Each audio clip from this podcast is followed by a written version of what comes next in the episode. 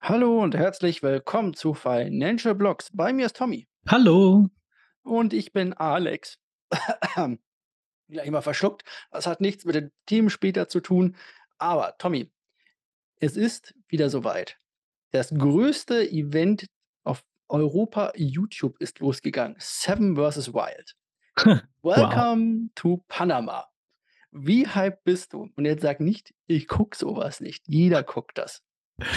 Ich gucke sowas nicht.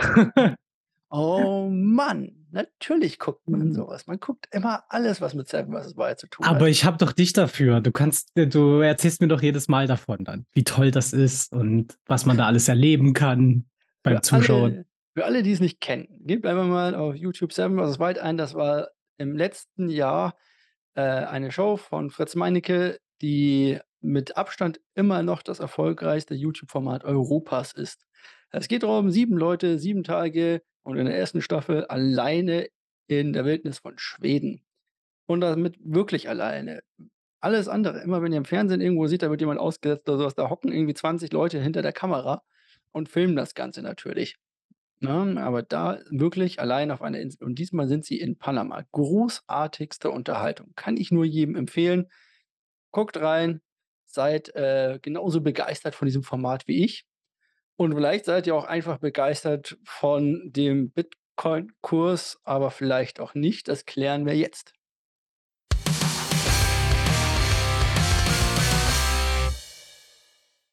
Black Swan Event, oder?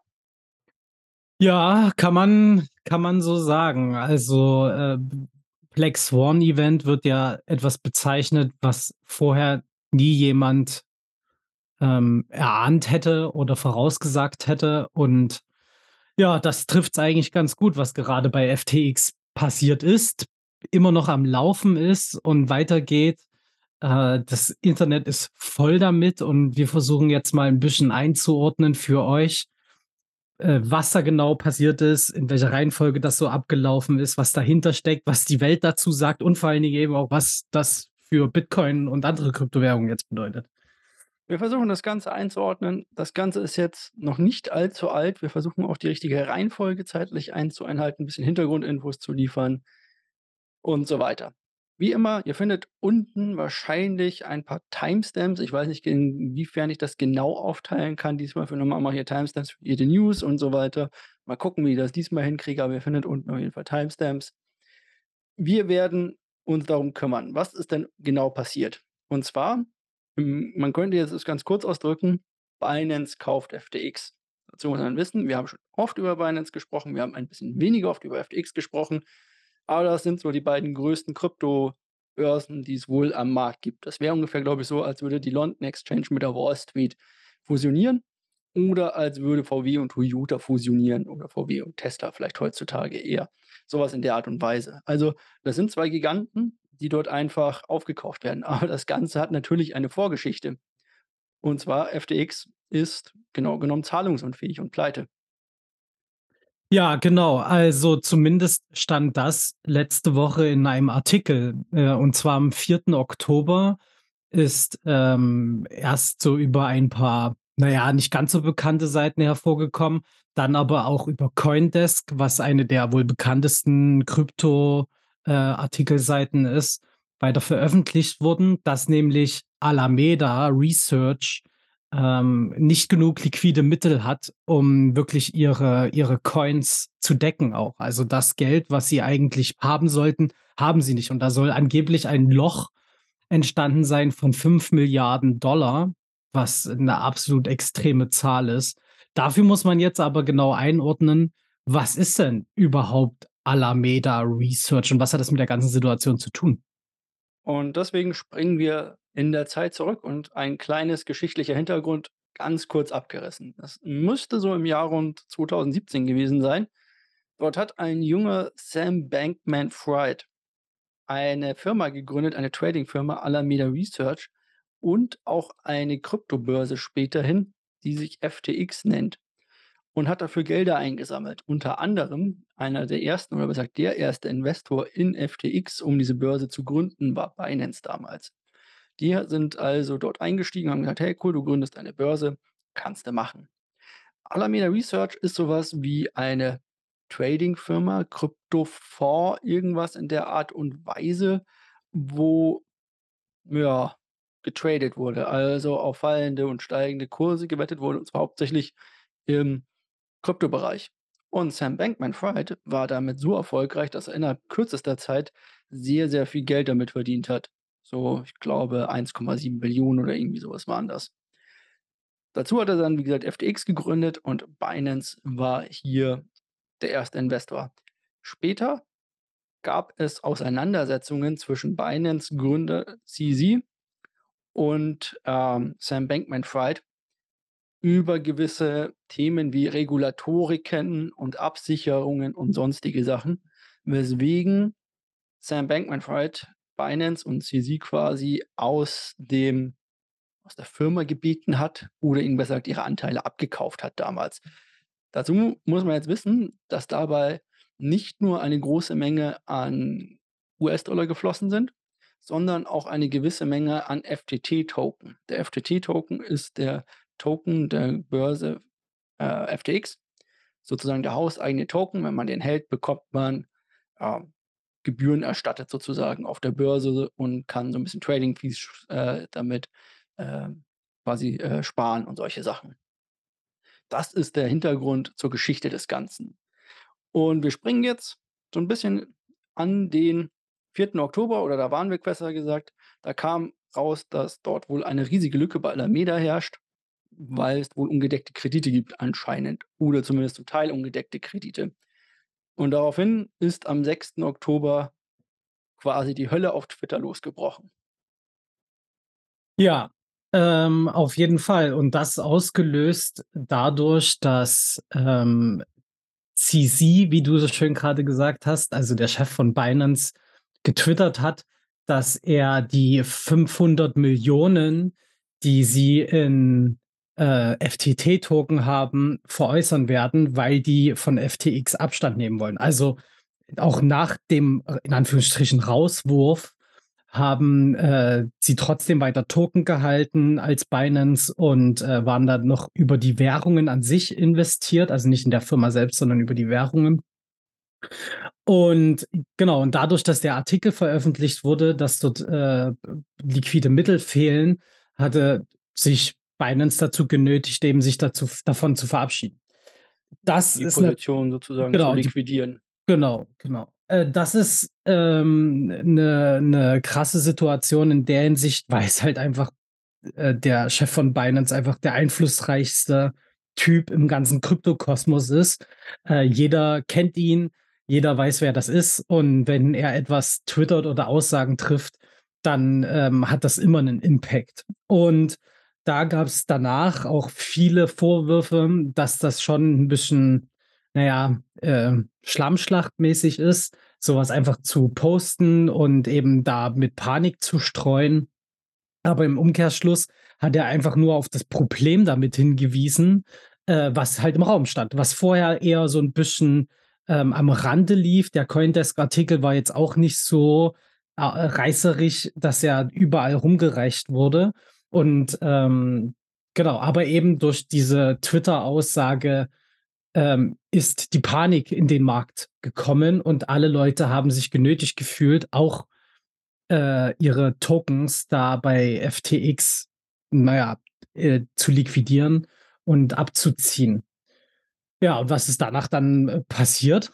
Abgezogen quasi von der Börse bedeutet also, die Leute wollten raus, schnellstmöglich. Jetzt muss man sich das so vorstellen, und zwar ein Bankrun, wenn heute oder wenn ihr heute zur Bank geht, dann kriegt ihr Bargeld und das kann jeder. Wenn alle Leute zur Bank rennen und plötzlich ihr Geld abheben wollen, dann passiert Folgendes, und zwar irgendwann spuckt der Automat kein Geld mehr aus und die Bank hat auch gar nicht genug Barmittel dafür, sozusagen, um das ganze Geld rauszugeben. Daraufhin musste FTX erst einmal die Auszahlungen stoppen und jetzt wird's interessant, Alameda Research musste anfangen, seine Positionen zu liquidieren, also Mittel zu verkaufen, was natürlich den Preis für die jeweiligen Mittel gedrückt hat. Und sie mussten noch mehr verkaufen, um dann noch mehr Leute, die fliehen oder fliehen wollten, quasi aus dem Ganzen raus äh, zu bezahlen oder aus dem, äh, Ökosystem quasi fliehen wollten, zu bezahlen. Und irgendwann war es dann so weit, dass das Ganze nicht mehr ging. Es fehlte an Barschaft. Es fehlte sozusagen komplett. Ja. Das Einzige, was hier jetzt noch zu wissen ist, ist quasi, die ganze Zeit wurde auf Twitter behauptet, es wären genug Barmittel vorhanden und es gäbe dabei kei keinerlei Probleme sozusagen. Ja. Also man hat hier versucht, Schadensbegrenzung zu betreiben. Alameda hat auch, ähm, angeboten an Binance, dass sie zu 'nem Festpreis, ähm, die Token abkaufen und haben da versucht, auch eben den Markt wieder zu stabilisieren. Die haben fast ihr komplettes Ethereum, das ist ja alles, äh, nachweisbar über die Chain, ähm, veräußert, um FTT dann wieder vom Markt zu kaufen, damit eben dieser Dump, der da da passiert ist, weil alle angefangen haben, ihr ihre Tokens zu veräußern und abzufangen. Und da sieht man auch ganz interessante Spikes in den Charts, also, wo es einfach mal schlagartig hoch und runter geht. Ähm, und da genau, und da hieß es halt wirklich, wie du grade gesagt hast: „Ja, ist alles noch safe, ist alles noch safe.“ Wir haben noch 10.000.000.000, äh, rumliegen, die reichen aus, um alles abzusichern. Ihr bekommt alles alle euer Geld. Na ja, aber kurz darauf, äh, am Montag wurde dann schon das Withdraw Limit, also das Geld zum Abziehen von der Börse bei FTX auf 25.000 beschränkt, was erst also, was eben genau das Gegenteil ausgesagt hat von: „Wir haben liquide Mittel“ hin zu: „Äh, wir müssen hier mal kurz Schadensbegrenzung machen, ihr dürft nur 'ne besch gewisse Menge abheben.“ Es Und das hat noch eben das genau. hat's eben noch mehr angefeuert. Und dann haben die Leute angefangen, über die Kryptobörsen quasi zu withdrawen, also, über sämtliche Chains. Das Ja. haben sie dann auch eingestellt. Ja. Und jetzt ist es natürlich so, du hast einen Kredit in FTT-Token, du hast einen Kredit in Sonstiges aufgenommen, also, du hast FTT-Token dir geliehen. Du hast dein Hauptbestandmittel ist dieser FTT-Token und er fällt im Wert. Und du hast dagegen zum Beispiel US-Dollar genommen. Jetzt kommt natürlich der Margin Call, also, jemand klopft bei dir an und sagt: „Du, deine Besicherung reicht nicht mehr aus. Wir hätten da gerne mehr Geld, dass da oder mehr Sicherheiten, die da dahinter liegen.“ Ja. Und da kam dann wahrscheinlich der Moment, in dem dieses selbstgebaute Kartenhaus zusammenfiel. Der selbstgedruckte Coin von FTX war plötzlich 78 % weniger wert. Ja. Er wäre wahrscheinlich immer noch viel weniger wert, wenn die Leute irgendwie überhaupt 'ne Chance sehen würden, das ganze Zeug zu verkaufen. Also, eigentlich Totalausfall, könnte man sagen, hier an der Stelle. Und daraufhin kommt Changpeng Zhao, CZ, auf den Plan und sagt: „Wir haben an Binance äh, wir haben an FTX eine Offerte oder eine Offerte gemacht, dass wir sie vielleicht übernehmen Es möchten.“ war es war andersrum. Ähm, äh, Sam ist direkt auf Binance zugekommen, So äh, Entschuldigung, genau. die die liquiden Mittel zur Verfügung zu stellen, damit die auscashen können. Weil man muss dazu sagen, was es halt vorher hieß, ähm, wegen äh, warum das beschränkt wurde mit dem Geld, wäre deswegen, weil die ganzen Geldwerte, die FTX haben sollte, angeblich auf Bankkonten liegen. Ähm, und da eben mal Riesensummen von 'nem Bankkonto wieder zur Börse, damit's dann die Leute abheben können, das sollte angeblich Probleme haben also, Probleme machen, weil's halt eben nicht so schnell geht, Alter, Bankensektor und so weiter und so fort. Ist jetzt auch vor allen Dingen, da das Ganze an am Sonntag auch stattgefunden hat, ist es natürlich da auch komplizierter, an das Geld zu kommen. Ja, aber, ähm, danach dann halt eben diese Aussage zu treffen: „Ey, hier bitte Binance, könnt ihr uns dabei helfen?“ 'Nen Tag oder 2 Tage später, ich glaube, das war Dienstag, also, von uns aus gestern, ähm, kam dann diese Anfrage, ähm, wo Binance dann auch bestätigt hat: „Ja, wir helfen euch.“ Aber eben das zeigt wieder, na ja, da scheinen doch jetzt keine weiteren liquiden Mittel zu sein, sondern jetzt müssen sie ja den bösen Verursacher, ähm, dafür, äh, bitten, dass er das ausgleicht. Und das war wieder 'ne Bestätigung, dass da irgendwas nicht mit rechten Dingen ist. Und innerhalb von kurzer Zeit sind jetzt auch Stand heute zum Beispiel solche Tweets wie von Sam, ähm, verschwunden, wo er gesagt hat: „Alles ist safe, alles ist sicher.“ So, die sind gelöscht. Ähm, das untermauert noch mal eben, dass man vorher mit der Annahme, dass es da Probleme gibt, doch, eh, nicht ganz so daneben gelegen hat. Ja, und jetzt ist bei genau, jetzt hat Binance ein Letter of Intent, ähm, ausgesprochen gehabt oder unterschrieben gehabt, dass sie sich das anschauen und, ähm, erst mal gucken wollen, was sagen denn die Bücher von von FTX? Gibt es überhaupt eine Möglichkeit, die noch finanziell zu unterstützen, um das eben noch abzusichern? Oder sind die wirklich so sehr im im Totalschaden drin, weil sie wirklich so viel Mist gemacht haben, dass es 'ne kurze, äh, Mittel zur Verfügung stellen nicht ausreichen würde? Genau. Also 'n Letter of Intent, muss man hier dazu sagen, ist eine? Kaufsbeabsichtigungserklärung, könnte man dazu sagen. Genau. Also quasi der Kauf ist noch nicht in trockenen Tüchern, sondern Binance prüft, ob man das Ganze denn kaufen möch oder kaufen kann überhaupt. Ja. Aber wenn die Bücher oder alles zu schlecht ist, dann wird man hier sagen: „Ne, geht leider nicht.“ Ja. Und da kommen wir bei auf heute jetzt, äh, zu sprechen, nämlich da überschlagen sich auch schon die News. Aktuell, zumindest laut Gerüchten, was man so liest, ähm, wollen will Binance das jetzt doch nicht mehr durchziehen. Ähm, die Buchprüfungen, ähm, werden jetzt nicht weiter fortgeführt, zumindest sind das jetzt aktuelle Aussagen, die so im Netz herumgeistern. Was da jetzt dran ist, können wir euch leider noch nicht sagen. Wir werden nächste Woche, ähm, intensiver da drüber sprechen können oder mit mehr Fakten das Ganze belegen können.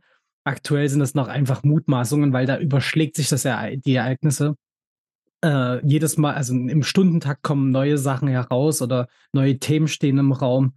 Äh, deswegen, ähm, müsst ihr euch da noch 'n bisschen gedulden, bis wir wieder da drüber reden können. Ähm, sollte dieser Kauf zustande kommen, hängt es immer davon ab, wie der ausschaut und so weiter. Ja. Ähm, zum Beispiel könnte Binance, äh, den US-Anteil von FTX nicht kaufen, um zum Beispiel den dortigen Behörden aus'm Weg zu gehen, sonstigen Regulatorien dort zum Beispiel nicht aus dem Weg zu gehen. Gibt dort jede Menge Sachen. Es gibt auch die weitere News, dass Alameda Research wird nicht von Binance gekauft. Also, die werden werden weiterhin frei, sind aber danach eigentlich faktisch pleite. Da ist eigentlich so gut wie keine liquiden Mittel mehr vorhanden, wenn man sich das mal 'n bisschen anguckt aus der Entfernung. Sam Bankman-Fried war letztes Jahr noch das Genie an der Börse, einer der größten Krypto-Tech-Gurus, die es in dieser Welt gab und vor allem in Amerika. Der Mensch hat an der Wall Street eine Macht gehabt. Mit jedem Wort, das er gesagt hat, quasi konnte er Firmen entweder pumpen oder dumpen und das an richtigen Börsen, also, äh, in Anführungszeichen richtigen Börsen an der Wall Street quasi. Er war quasi auch der Liebling, der hier der nächste Elon Musk oder irgendwie so was werden sollte. Ja. Vom Milliardär zum man weiß es nicht, Millionär? Ja, wer weiß schon und vielleicht jetzt sogar ganz heiß, vielleicht sogar bald im Knast, Mhm. weil jetzt ist grade vor nicht mal einer Stunde veröffentlicht worden, dass, äh, die USA beziehungsweise die SEC Ermittlungen aufgenommen hat gegen FTX und alles, was dazusteht, ähm, um eben herauszufinden, was da abgelaufen ist. Also, jetzt kommen auch die Behörden schon und fangen an, das Ganze zu prüfen. Aus 'nem ganz einfachen Grund. Du darfst, wenn du so was machst, nicht mit Kundengeldern spekulieren. Du darfst Ja. sie eigentlich auch nicht an irgendwie 'ne andere Firma großartig verleihen oder Sonstiges. Die müssen schon sicher bei dir liegen sozusagen. Ja. Das ist natürlich, ähm, schlecht gelaufen für die, weil wenn das jetzt da das jetzt rauskam, ist das eigentlich de facto das Todesurteil auch für Alameda. Es gibt dazu ganz viele Geschichten außen rum. Die was war das, CEO-Dame, die vorher noch darüber gelästert hatte Caroline? genau, Ja. CEO war's, die vorher noch darüber gelästert hat und sie sie quasi dafür gescholten hat, was er denn für ein unschöner Sportsmann quasi sei, so ungefähr. Ähm, ist inzwischen auch oder hat Alameda Research aus ihrer Twitter-Timeline gelöscht und solche Sachen. Also, da ist ganz viel heißes Blut oder ganz viel heiße Lava noch in dem ganzen Space. Wir bleiben dran sozusagen, um das Ganze mit anzugucken. Wenn Binance FTX nicht rettet, dann kann man davon ausgehen, dass sämtliche Gelder, die dort sind, weg sind. Die werden wahrscheinlich in der Masse verschwinden, sage ich mal sozusagen. Also, sie wurden verzockt, mehr oder weniger. Jetzt Ja, ja, genau. Also, was dann aber, glaube ich, auch noch mal 'n bisschen interessant wird, ob dann nicht andere dazukommen und den Platz von Binance einnehmen möchten. Ähm, das kann nämlich auch noch mit äh, im Raum stehen, weil große Investoren sind ja schon bei FTX drin und vielleicht kommt einer auf die Idee: „Okay, dann übernehme ich das Geschäft jetzt komplett.“ Das kann auch noch passieren. Also, es ist jetzt alles also, das Wichtigste ist jetzt auch für alle Leute, die bei FTX sind oder so versucht jetzt keine Panik zu bekommen. Ruhig bleiben ist immer das Wichtigste. Das haben wir beim Terra-Crash erlebt. Ähm, jetzt gibt's auch ganz viel komische Nachrichten über andere Börsen, die absolut nicht stimmen, ähm, die jetzt einfach ausgegraben werden, um noch mehr Panik zu schüren. Lasst euch davon nicht komplett da mit einverleiben sozusagen von der Panik, sondern, ähm, entspannt euch, versucht das von der Außenlinie 'n bisschen zu betrachten. Und, ähm, ja, wenn wenn ihr davon betroffen seid, dann hoffen wir natürlich eben auch, dass das wieder alles gut wird. Das ist nämlich auch generell für den ganzen Kryptomarkt jetzt 'ne schwere Situation, weil das nämlich natürlich auch Einfluss auf die ganzen Kurse hat. Genau. Also, nicht nur, dass natürlich Alameda haufenweise Coins auf 'n Markt schmeißen musste, also, nicht nur FTT-Token, sondern auch andere, um seine Schulden sozusagen zu begleichen, ähm, ziehen jetzt natürlich auch sehr, sehr viele Leute ihre Gelder komplett aus dem Krypto-Space ab und das sehen wir in den Kursen. Wir sind mal eben von 19.600 runter auf, ja, unter 17.000 gerade Stand aktuell jetzt. Unter 16.950 gerade gefallen, ganz brandaktuell. Bedeutet, auch alle Altcoins bluten und so weiter. Das ist wahrscheinlich jetzt der große Washout. Wir werden Folgendes sehen: Stablecoin-Dominanz geht hoch, danach geht die Bitcoin-Dominanz wieder hoch und die Altcoins werden oder viele Altcoins werden aus dem Markt gespült werden und nie wieder gesehen und auch viele Projekte. Die, die überleben, werden wir wahrscheinlich nächstes Jahr oder in 2 Jahren wiedersehen. Mal schauen, was dabei übrig bleibt oder geblieben ist dann. Wird Ja. interessant werden. Ja, vor allen Dingen solche Sachen wie Solana sind da halt noch äh, noch krasser von betroffen, weil die eben genau zu FTX gehören. Also, die arbeiten da zusammen und Solana wurde, ähm, jetzt mit der Zeit freigegeben für die Leute, die das gestaked haben. Und da kommen jetzt auch noch mehr Coins auf den Markt, die verkauft werden wollen wahrscheinlich, wo es noch mehr Druck geben wird. Also, ihr könnt euch da auch die Kurse angucken. FTT und Sol sind da mit die krassesten Verlierer an der ganzen Geschichte jetzt. Ja, also, ich habe ja auch FTT bei uns im Portfolio. Es Mhm. ist noch immer nicht der schlimmste Coin. Der schlimmste Coin ist immer noch Luna. Lustigerweise auch, äh, Harmony und Helium sind noch schlechter im Portfolio derzeit. Das bedeutet, hier ist auch noch mal 'n bisschen was. Aber von ehemals, äh, 19 €, die da reingeflossen sind, sind's noch 3 €, ja, 4 € Stand jetzt übrig.